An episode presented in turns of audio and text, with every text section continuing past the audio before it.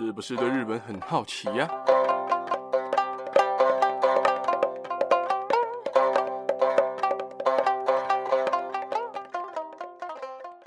萨利卡卡，萨利妈妈，咪娜桑，大家好，大家好，我是八格亚拉哈。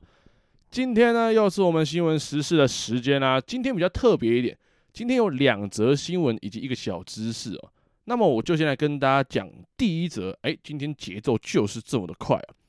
第一则呢是日本的栃木县那须岳的山坡上面有一颗石头，大家可能非常的熟悉它的名字，它叫杀生石。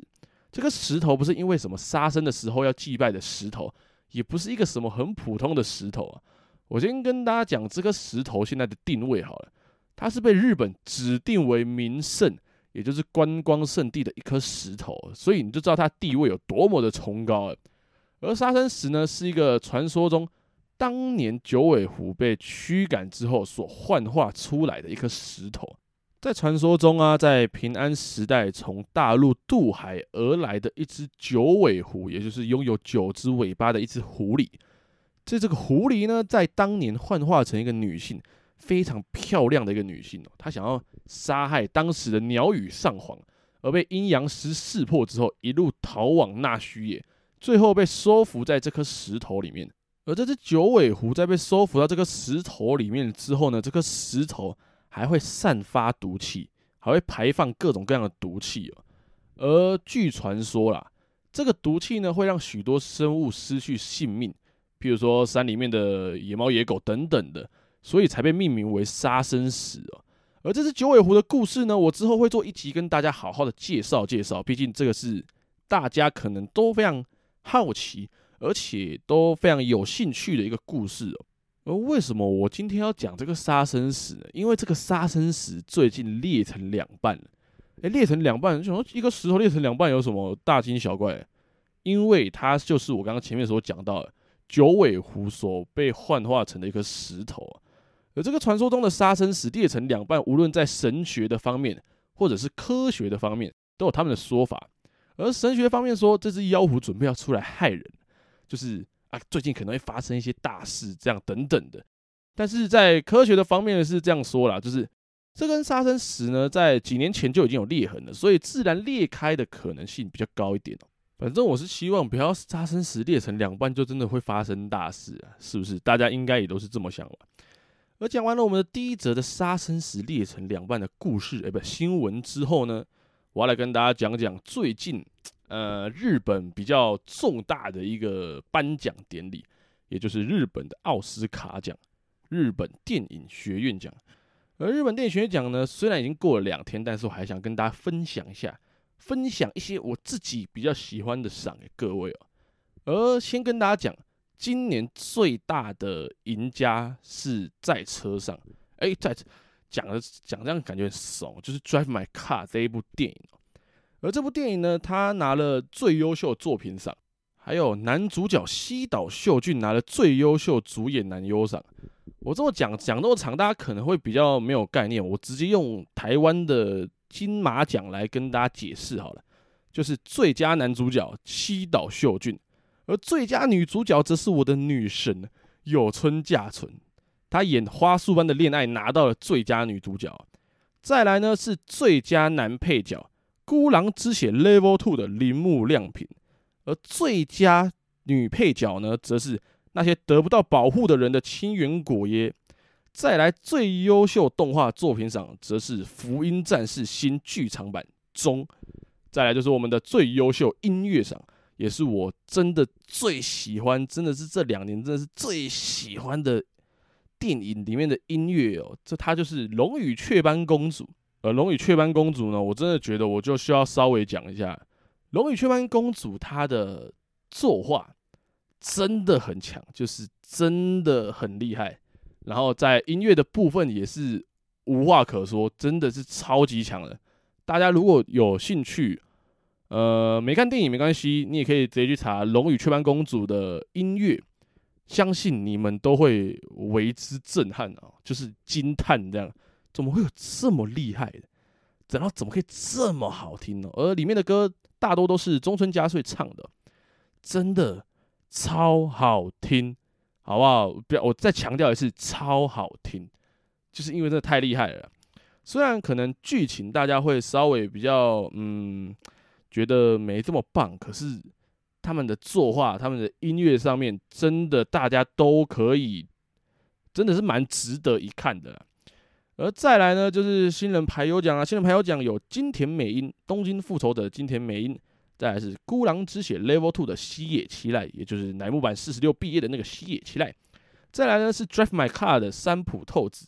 再来是青春特调蜂蜜柠檬苏打的吉川爱。再来呢是家族极道物语以及剧场版昨日的美食的基村勇斗。再来是燃烧之剑的尾上佑进，还有错视化的莉亚的宫泽冰鱼。再来最后是模仿犯的福卡塞，他们真的都超强的。说实在。呃，每一部啊，真的是每一部，我觉得大家都可以去看，尤其是《Drive My Car》，然后有村架纯的《花束般的恋爱》，然后《龙与雀斑公主》，还有 Fukase 的《模仿犯》这几部啊，应该说其他我稍微比较没看过，所以我能介绍、我能推荐的就这么几部，但是这几部真的都一级棒的，好不好？真的很厉害，真的很强，大家真的都要去看一看，好不好？那我今天这个新闻的部分就大概讲到这边了，呃，接下来呢，我要来跟大家讲的是一个今天的小知识，也就是今天三月十三号，在日本有一个名为“十三参り”的传统，就是在每一年的三月十三号到五月十三号中间，你让虚岁十三岁的少年或是少女到神社或寺庙参拜的仪式。让他们祈求各种平安，以及获得智慧，以及增强记忆力，这样等等的。而这个仪式呢，有点像是十三岁小朋友的成人式啊。为什么这么讲？等一下会跟大家讲到。而接下来就跟大家介绍介绍什么是十三参り。而本来的十三参り跟十三岁一点关系其实都没有。为什么呢？因为大家都知道，日本呢是一个算是也是佛教大国啦，就是。佛教也是蛮盛传的，在日本这个地方。而当时有一个弘法的大师，他叫做空海和尚，他流传了一个就是修行的方法，叫做虚空藏求闻持法。而这个虚空藏求闻持法呢，意思就是你只要在虚空藏菩萨的像前，不断的诵经，不断的诵经，就可以开通你的智慧，然后增加你的记忆力。而这个修行的方法呢，一开始只有在他们日本佛教僧侣中间流传。但很快的，民众就发现，哎，有这种方法，哎，这么强哦，这么这么神奇的吗？啊，大家就开始来用这种方式来修行，然后来求智慧了。由于虚空藏菩萨的元日是每个月的十三号，所以这一天呢就被称为十三参り，而后来也演变成就是每一年的三月十三号，父母就带着十三岁的小朋友，无论是少年或者是少女，到虚空藏菩萨前面求智慧的一种习俗哦。而其实十三参り的由来呢，是非常多种的说法的。一一种是像是在以前，十三岁是行元服礼的年纪，或者是办元服礼，然后就是一个成为大人的年纪。在以前，十三岁就基本上等于成年了，所以十三岁要进行元服礼或者是办元服礼来成为大人这样。而十三岁呢，也是第一次犯太岁的时候，所以要解厄。再来呢，就是虚空藏菩萨在众多的菩萨里面，他是第十三个出生的，所以这几种方法，哎，不，这几种说法都是十三参り的由来。